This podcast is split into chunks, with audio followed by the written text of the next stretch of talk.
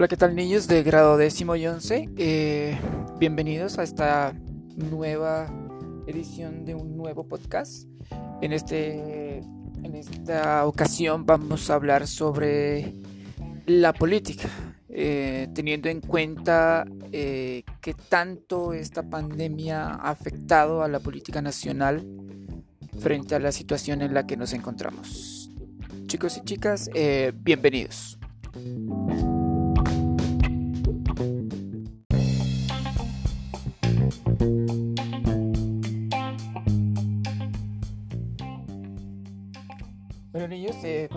Entonces, em, eh, me voy a permitir leer un, un artículo que publicó la revista El periódico El Tiempo con el título Se avecina el amanecer de una nueva política. Entonces, frente a ese título, frente a esto que publicó El Tiempo, entonces eh, mm, realizaré la, eh, la, lectura para que eh, empecemos a analizar esto desde sus casas y procuren dar una posible solución o análisis que ustedes en familia consideren. Entonces, este artículo fue escrito el 13 de abril del presente año. Entonces, la pandemia del coronavirus obligó a la humanidad en un parpadeo a cambiar radical y profundamente todos los aspectos de la vida. Con la llegada de la enfermedad se están descomponiendo las verdades más arraigadas, las convicciones más acentradas, las creencias hasta hace poco consideradas inmóviles. Este entorno genera una perplejidad y una confusión que nunca, que nunca antes habían vivido el mundo y el país. O sea, esto ha sido eh, algo totalmente inesperado para todo tipo de, elementos, ya sean sociales, políticos, económicos, eh, hasta culturales. Digamos, ya si ustedes empiezan a ver, ya, ya empiezan a conglomerarse nuevos elementos reales. Bien, la incertidumbre, sobre el futuro, sobre el que pasará después de que se supere o por lo menos se normalice el manejo de la enfermedad, ya empieza a emerger como la pregunta decisiva. Porque para bien o para mal, nada volverá a ser igual. Y aunque cualquier intento de empezar a ofrecer respuestas a las inquietudes sobre lo que ocurrirá mañana es bastante indeleble, o sea, es incierto. Es un ejercicio que hay que iniciar hacia ya más preguntas que respuestas. Entonces ahí podemos ver esos procesos eh, de pensamiento filosóficos en que empezamos a entender cuál es nuestra verdadera realidad. ¿Es esta la realidad encerrados o el mundo que está afuera es otro? El despertar ineludible. Las ciudades paran, se silencian las máquinas, la mudez de las calles estremece, aún así, la humanidad sigue ahí, palpitando debajo del mandato de su aparente inmovilidad. Los desafíos, los conflictos, los intereses, las ambiciones las luchas que han sido el motor de la historia no han desaparecido. Quizás estén atembados por la magnitud del cimbronazo, pero ya empiezan a despertar a sucumbirse del totazo. O sea, ya estamos viendo la cruda realidad a la que nos estamos enfrentando y de la imposibilidad de generar eh, elementos que nos permitan estar seguros frente a esta pandemia. El tema de las medidas oficiales, el número de muertos, las curas milagrosas y los consejos culinarios poco a poco le están dando paso a la discusión de asuntos cada vez más centrados en la política. Hay dos dimensiones en las que se está dando esa conversación. La perspectiva filosófica, en la cual ustedes han estado generando a partir de sus trabajos, de sus talleres, de, lo que hemos venido hablando y el proceso conceptual de un lado. y la dimensión más práctica del tema que tiene que ver con los impactos que tendrá sobre el futuro de la política concreta, tanto de las pandemias como de las políticas públicas adoptadas para enfrentarlas. Vamos a centrar el análisis en esta última dimensión, la que tiene que ver con el impacto de la situación sobre la realidad del poder. O sea, vemos esas discusiones en quién manda y quién no lo hace. Ejemplo, el gobierno y la alcaldía. Política coronada. La política tiene la fascinante característica de contar con infinidad de ángulos y de, de, aristas que corresponden a la complejidad inherente a las aspiraciones de una comunidad. Sin embargo, en ciertas circunstancias excepcionales, las realidades hacen que se subordinen todas las inspiraciones y asuntos colectivos. Uno a uno. A ese que representan la amenaza que tienen un carácter vital para la sociedad. Son esas coyunturas en las que los ciudadanos identifican una prioridad que se vuelve el eje absoluto de las preocupaciones. Realidad. En el caso de Colombia, hay antecedentes que ilustran bien el punto. En los años 50 claramente la violencia partidista era el eje de toda la política. Posteriormente, el tema de la, inseguridad asociada a proyectos insurreccionales, eh, en, en concreto, por ejemplo, el M-19 y el narcoterrorismo, obsesionaron a una Colombia atemorizada. Después, ante el avance de las FARC, la guerra y luego la paz se volvieron el núcleo de la política nacional. Y hoy vemos que el núcleo no es ahora eso, el núcleo es la corrupción. El Congreso ha tenido un rol insignificante en el control político de las acciones del Ejecutivo y ha carecido de la más mínima iniciativa en cuanto a la adopción de la estrategia contra la enfermedad. Eso mismo va a ocurrir con el coronavirus y todas sus consecuencias. De allí que todo el mundo, y Colombia, no es la excepción. El desafío entonces del coronavirus colonizará por completo el, sentimiento ciudadano. La, la política gira hoy y lo hará cada vez con más énfasis en los meses y años que vienen en torno a la pandemia. Toda la política y todos los problemas públicos tendrán como referente este asunto, la pandemia.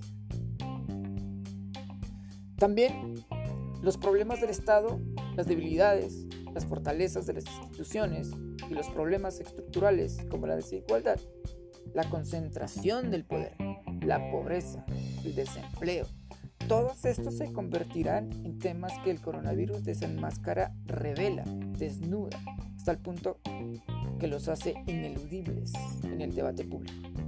Estas realidades transitarán rápidamente a regir la dinámica de los procesos electorales, como ya ocurre en la campaña presidencial en los Estados Unidos, por ejemplo. Las próximas elecciones legislativas y presidenciales en Colombia no serán la excepción. Todo ligado a esta pandemia.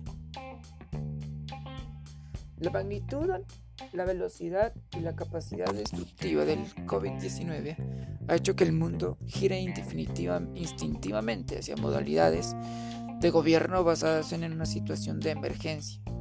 La eficacia que se requiere para tomar las medidas ha llevado a que el Ejecutivo incremente de manera acelerada la esfera y el ámbito de su poder, a veces incierto.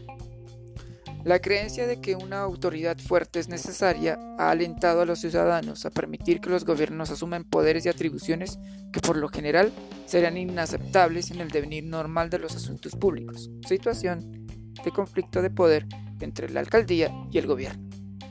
El, equilibrio democrático entre los, dos, entre los poderes públicos se ha roto en la actual coyuntura.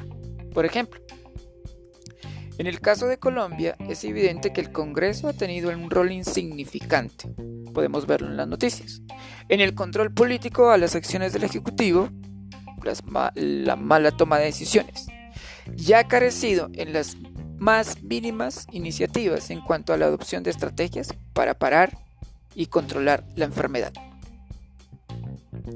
En fin de la polarización.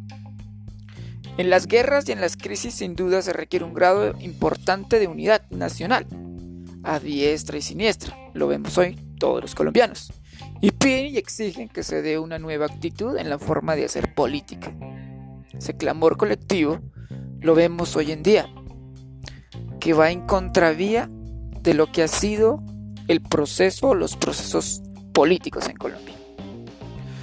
La polarización ha generado o generada por la interacción de los extremos del aspecto político, llamemos izquierda, derecha, basada en la pugnancia permanente y la beligerancia activa, no parecería tener espacio en el mundo nuevo, creado por las exigencias de la pandemia.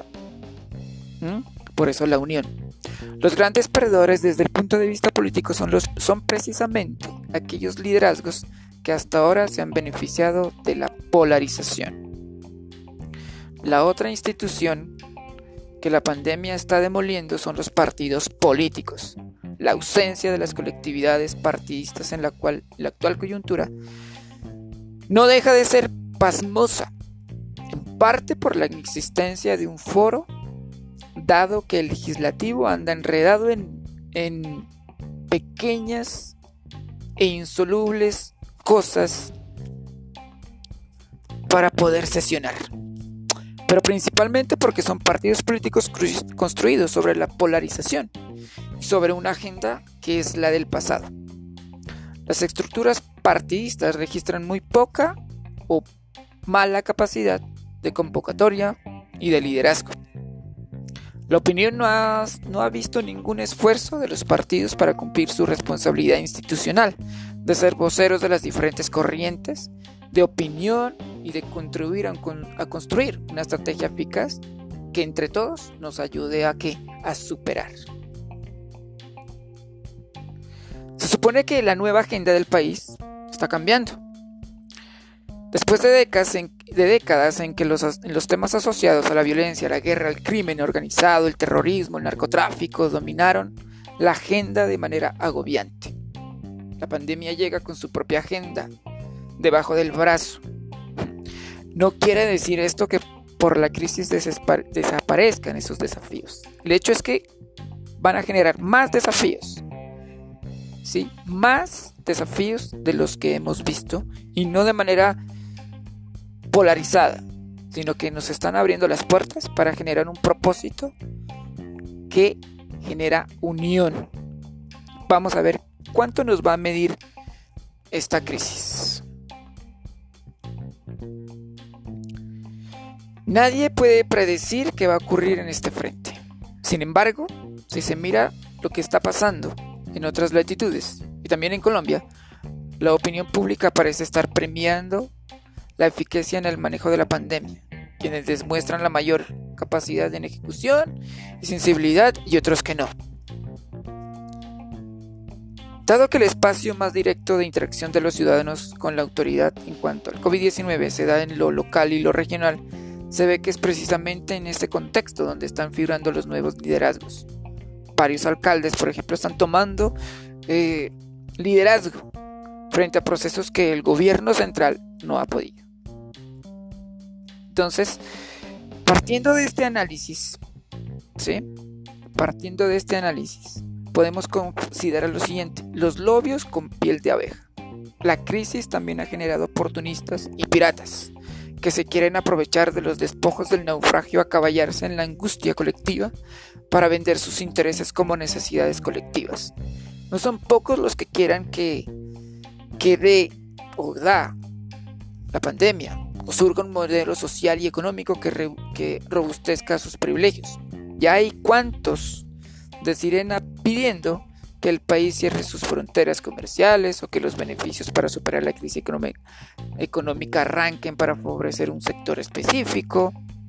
La opinión debe estar frente a ese oportunismo, que en la crisis tiende a apropiarse de la retórica, del populismo, del nacionalismo o del más absurdo eh, extremo derechista o izquierda o de izquierda. Esos son los lobos que siempre se disfrazan de inocentes en momentos de crisis que quieren aprovecharse de nosotros los ciudadanos. Entonces, a partir de este análisis, chicos y chicas, eh, vamos a, generar la actividad propuesta. Y la actividad propuesta está basada en que de acuerdo a esto que acaban de escuchar, eh, surge una pregunta. ¿Qué tareas le asignaría a la política, a la política colombiana, desde un análisis compartido con tu familia, en la situación en la que nos encontramos? ¿Cómo van a hacer esto? Pues la pueden generar a partir de un dibujo o de una, de una historieta. ¿Listo?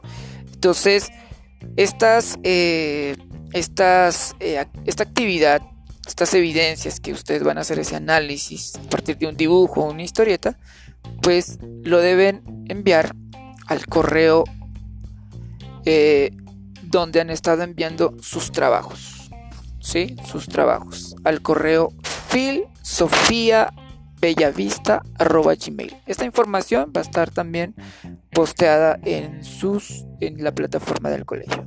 Entonces, eh, espero seamos unos buenos eh, analistas frente a esto que genera posiciones que nos van a permitir eh, cambiar de algún modo este, esta crisis.